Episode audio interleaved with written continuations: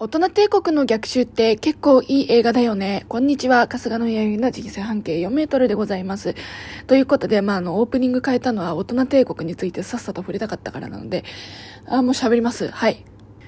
で、あの、オリンピックやってきたじゃないですか。で、私、オリンピックがやってきたっていうセリフをまさかこうやって自分で言うとは思わなかったんですよ。で、あの、まあ、私がこうやってラジオをするとか、そういう私自身の問題ではなくですね、普通にこう、日本にオリンピックが日本で開催されるとは、えー、思わなかったんですね。半年前まで本当に本気でそう思ってました。で、まあ、あの、賛成か反対かっていうのは置いといて、あの、このオリンピック、どうよっていう話ですよ。で、やっぱスポーツやってる方とかだと、オリンピックっていうのすごい一大の舞台、なんていうの？人生で一番大きな舞台といっても過言ではないわけじゃないですか。っていうそのスポーツ大会としての側面と、で、オリンピックだからこそなんですけど、やっぱこう周りの人間を巻き込んで、まあ、観光、観戦、観光、観戦っていうのはあの、見る方ですね。あの、スポーツを見るのと、えっ、と、観光とか旅行をするのと、そういう需要が発生していくわけですよ。で、スポーツ見るっていうのも、スポーツのガチ勢以外にも、多分オリンピックガチ勢っていうのがそこそこ存在していて、で、オリンピックだから来るっていう層は一定数存在すると思うんですね。だから、まあなんだろうな、オリンピックだからこそっていうのはあると思うんですよ。で、その東京オリンピックっていうのは私は見ていて、なんとなく思うのは、やっぱこう、1964年のオリンピックに寄せたがっている大きな、なんかこう、なんだろう、私から見たらおじさんたちとか大人たちなんですけど、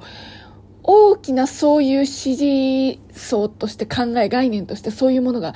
あるなっていうのは最近強く感じてます。本当に、これこそもう1、2年ずっと思ってる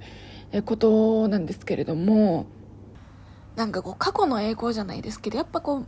1964年のオリンピックっていうのは結果的に大成功したわけじゃないですか。で、あの、当時の空気感とかっていうのは正直私もよくわからないんですよ。で、空気感っていうのはその、まあ、教科書見ればわかるでしょっていうのはその山川の教科書とか見れば、まあ、ざっくりしたことはわかるかもしれない。でも、あの、まあ、一般庶民が、まあ、例えば専業主婦のさ、近所の八百屋に買い物行って肉と魚買って、晩ご飯作ってで振る舞ってで掃除して寝てるみたいなそういう普通の一般のそういう人たちがどういうふうに思ってたかっていうのは分かんないんですけどそれを調べるなんだろうこうすべっていうのも日記とかを見るしかないんですけどあのなんだろうなそういう層にもこう東京オリンピックっていうのは大成功したよねっていう風に思っているという、なんとなくな思いが私の中にも偏見もあるんですけど、それがあって、で、その時に、やっぱこう戦争だったりとか、その後の復興まあ、国がめちゃくちゃになったからの復興ですよね、言ってしまうと。っていうのがあったので、それが成功体験としてあまりにも輝かしくなってて、それを今回の震災とかコロナとか、に当てはめようともう無理やりにでも当てはめようとしてるっていう風潮を最近は感じるんですよね。で、私はそれこそもうさっき言ったご飯作って、まあ、結婚はしてないですけど、あのー、なんだろう、まあ、一般庶民なわけですよ。一般庶民として、じゃあ今回のオリンピックがどう感じるかっていうと、それこそさっき言ったように、あの、まあ、ノスタルジー的な感じで思えてきますし、やっぱり64年と比べてどう ?64 年と比べてどう？って、64年がどう？っていう風に、私も考えちゃうんですよ。でもそれって結局周りの大人たちが60、目指せあの頃のオリンピック、目指せあの頃の万博みたいな、1970年の大阪万博、目指せ、あれ？みたいな感じが強く感じます。それっていいんですかね？良くないなと思いますよ、私は。あのっていう思いを抱えながら、まあ、抱えてるから見たって感じじゃないんですけど、私はクレヨンしんちゃんの映画を見るのが趣味なので、あの、クレヨンしんちゃんの映画見てて、大人帝国をたまたま見てて、なんか私は大人帝国に特別愛があるかないかって言われたら別にそんなないんですよ。あの、大阪府茨木市出身なので、太陽の塔に遠足に行ったので、確かに、あの、私にとっても良かった子供の頃の思い出イコール太陽の塔っていうのはあるんですけど、それ以上はぶっちゃけ言うと特になくて、でもあの、しんのすけがさ、21世紀をこうゲットするために、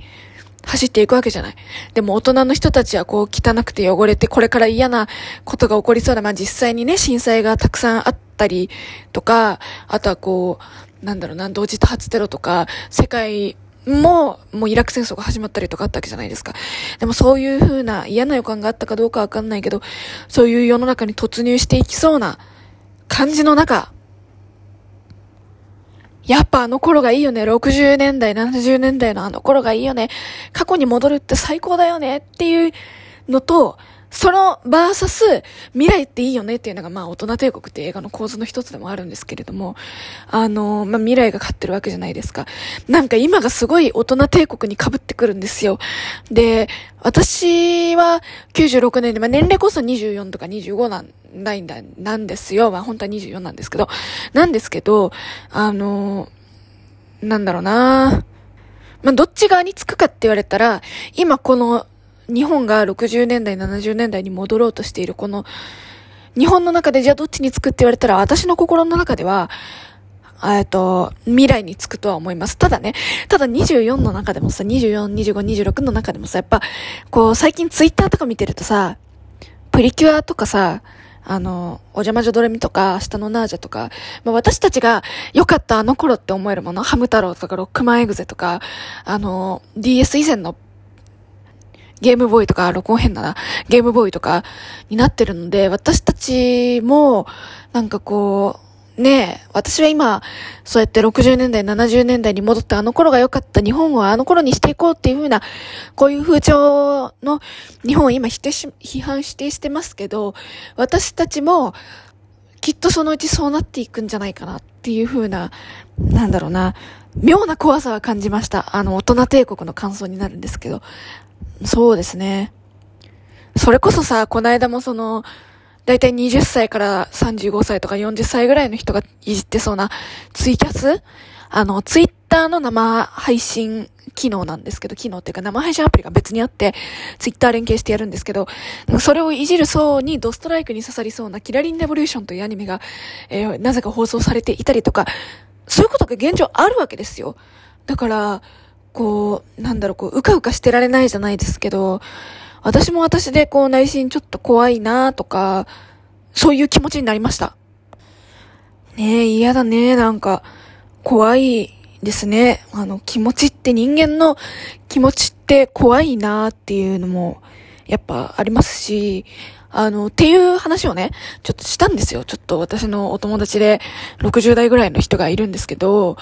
したら、やっぱこう、私たちの年代は昔が良かったっていうのは昔平和だったし、で、まあ、今のさ、おじいさんたちとかおじちゃんたちが昔良かったって言ってる70年代、60年代、50年代っていうのも、景気が上向きだったし、で、じゃあ、その、その世代のおじいちゃんだった人たちはどうかなって言ったら、まあ、戦争とかも挟んでるから、いい時代だったよね、あの頃に戻りたいよねっていうのは結構少数派らしいんですね。うん。っていう風な、まあ話をね、していたわけなんですけれども、じゃあね、でもあの頃のオリンピックって今、今、今あの、オリンピックの頃と違って、まあ、物質的には豊かになったと思うよ。人間の生活水準だって上がってると思う。だけどやっぱりこう、じゃあ景気が上向きか、みんなが希望を持てるかって言ったら、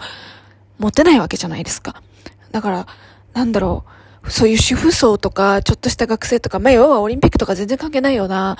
国民も、なんとなくオリンピックやったら上向きになるかなーって思ってて、で、実際一日一日重ねていくごとに絶妙にこう上向きになっていったっていう時代が、そういう成功体験があったからすがり寄っちゃうんだろうなっつうのはね、やっぱね、思いますよ。うん。で、じゃあ実際、そういうノスタルジー的オリンピックっていうのをやってさ、今じゃあどうかって言われたらさ、あのー、こんなんじゃない？もう毎日生きるので精一杯ですよ、私は。っていう風にさ、思いますね、最近は。うん、だから、まあ、一歩間違えたらそうなるんじゃないかなって思いますし、あの、じゃあ、遠い未来に私たちの子供とか、まあ、この世代が来た時に、じゃあその子たちに向かって、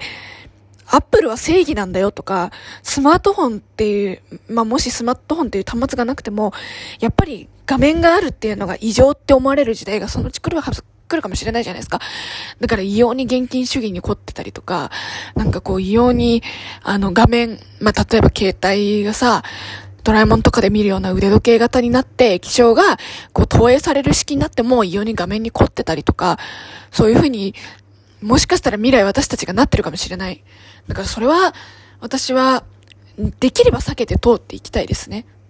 でも難しい話だと思いますよ。今だって私、心のどこかで9期メンバー、10期メンバー、加入当時のモーニング娘。が好きって思ってんだもん。これって結局大人帝国で言うさ、あの頃を取り戻せとか、今大人の人たちが言ってるさ、あの、オリンピックと万博があれば日本は、あのーまあ、戦争にでダメになった日本がオリンピックと万博でボーンって盛り返したように、バブル景気が来たように、今これやれば元気になるに決まってるっしょ当たり前っしょ絶対なるっしょ100%っていう風に、この先私たちが思い込む出来事が何かあるかもしれない。それは非常に危ないことだと